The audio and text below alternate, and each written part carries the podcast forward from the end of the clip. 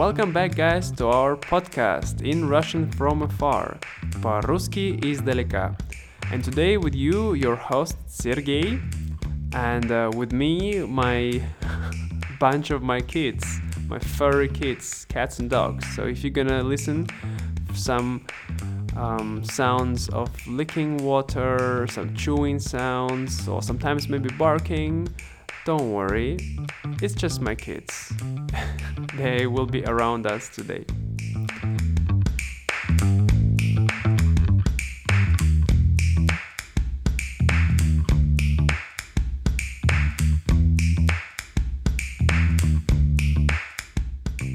So, in this follow up episode, I will uh, talk to you about some interesting technique that I really love using in my teaching. Um, in my teaching, yeah. And before that, I want to tell you thank you so much, guys, for subscribing to my channel, for uh, sharing it with your friends. It really helps me a lot. And if you have not done it yet, so please do this subscribe, share with your friends, because the more you tell, the more I will um, help to reach more people and we can help together to improve Russian language of so many more people. And uh, I hope you enjoy listening our last podcast about Australia.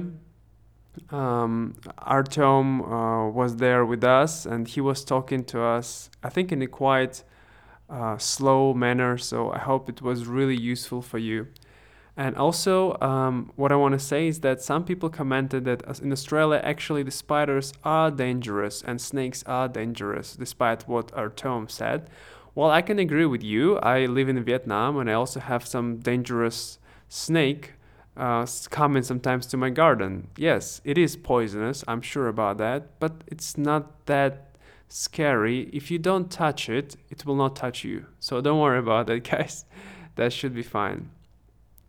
So, coming to our um, uh, podcast today, right? Today is a follow up episode. Um, we're not going to have any interviews, but I'm going to tell you about TPRS method and I'm going to tell you today some story.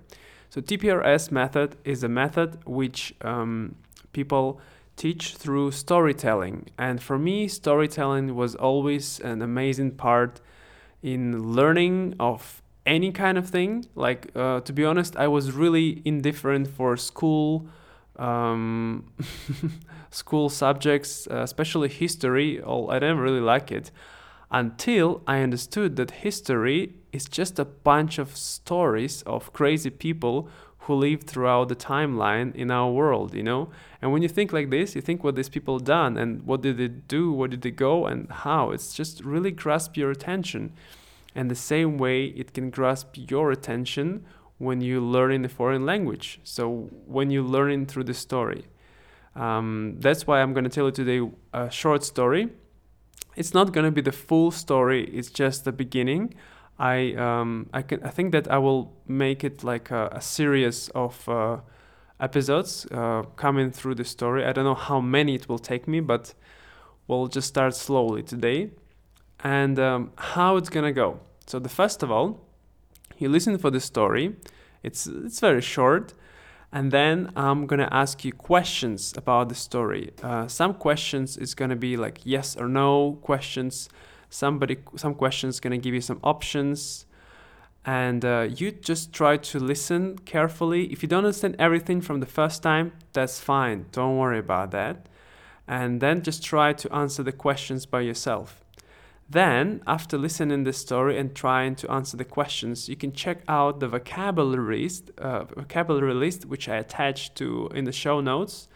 Um, and there you can read the vocabulary so you know there's new words or maybe some words you knew before but you couldn't recognize them when you listened to them. Um, after that, after reading the vocabulary, you can listen to the story one more time and then you will see how your comprehension will increase.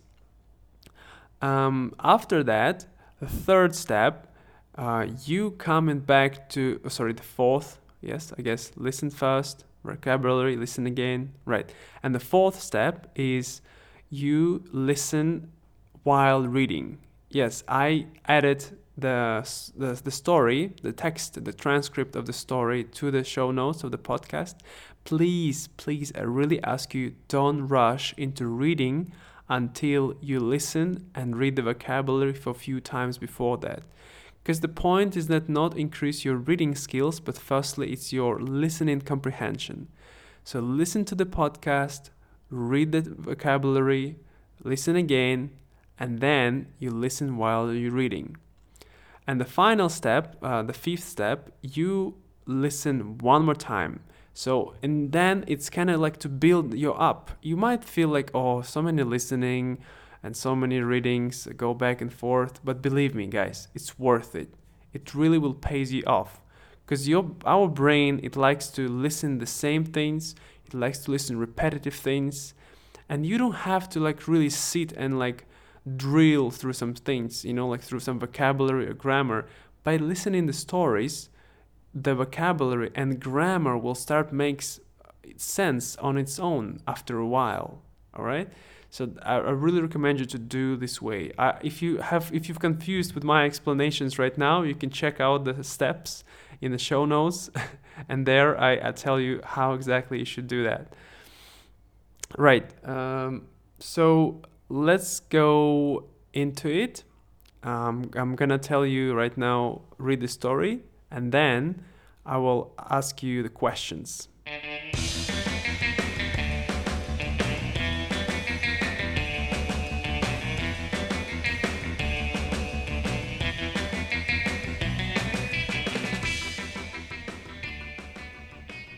История называется «Слишком много морковки». Это история про зайца – Заяц очень сильно любит морковку. У зайца есть слишком много морковки. У него есть целая гора морковки. Он лежит на горе морковки. Заяц держит в лапе морковку. Заяц смотрит на морковку. У зайца длинные уши и маленький нос. Заяц белого и серого цвета. Заяц немного толстый. Он толстенький. Морковка оранжевого и зеленого цвета. На голубом небе есть белые облака. So now prepare to answer the questions. If you're not ready for this, you can rewind and listen to the story one more time. Как называется эта история? Она называется «Слишком много картошки»? Нет. Она называется «Слишком мало морковки». Нет. Она называется «Слишком много морковки». Да. Про кого эта история? Это история про собаку или зайца? Это история про зайца. Как заяц любит морковку? Заяц любит морковку немного? Нет, заяц любит морковку сильно. Что есть у зайца? У него есть гора арбузов или морковки? У него есть гора морковки. Что делает заяц на горе морковки? Он стоит на горе? Нет. Он сидит на горе? Нет. Он лежит на горе? Да. Заяц лежит на горе морковки.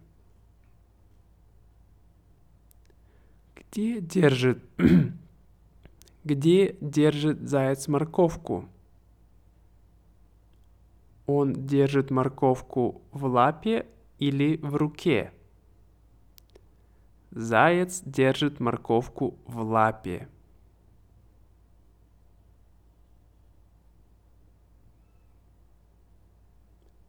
Заяц ест морковку? Нет. Заяц смотрит на морковку? Да. Какие у зайца уши? У зайца короткие уши? Нет. У зайца длинные уши? Да, у зайца длинные уши. Какой у зайца нос? У зайца нос большой или маленький? У зайца маленький нос. Какого цвета заяц? Заяц красный и белый? Нет. Заяц белый и серый? Да. Заяц худой? Нет. Заяц толстый? Нет. Заяц немного толстый. Он толстенький. Какого цвета морковка? Морковка черная или оранжевая? Морковка оранжевая. Что есть на небе? На небе есть тучи или облака? На небе есть облака. А небо голубое или белое? Небо голубое. А облако, оно голубое или белое? Облако белое. That's all, guys. Thank you so much for listening, and uh, hope you enjoy this TPRS um, podcast today.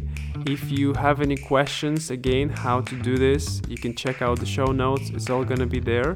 And also, I'm gonna create a little, um, how can I say, like a video where I will uh, make because the story is based on the book. So I'm gonna put the picture of the book in the Instagram, and uh, there you can see the video of the story sorry the, you can see the picture of the of the story I've been telling you today and it will be even better for your comprehension. So I recommend you to listen here first and then you can also check out in the in the Instagram page. Our Instagram page is in Russian from afar podcast and uh, please uh, leave your comments below of this video uh, and uh, if you have any questions please ask. I really want to know your feedback if you like it if you don't like it. If you have any recommendations or questions feel free to tell me. And uh, yeah that's all for today. Enjoy your time. E paka paka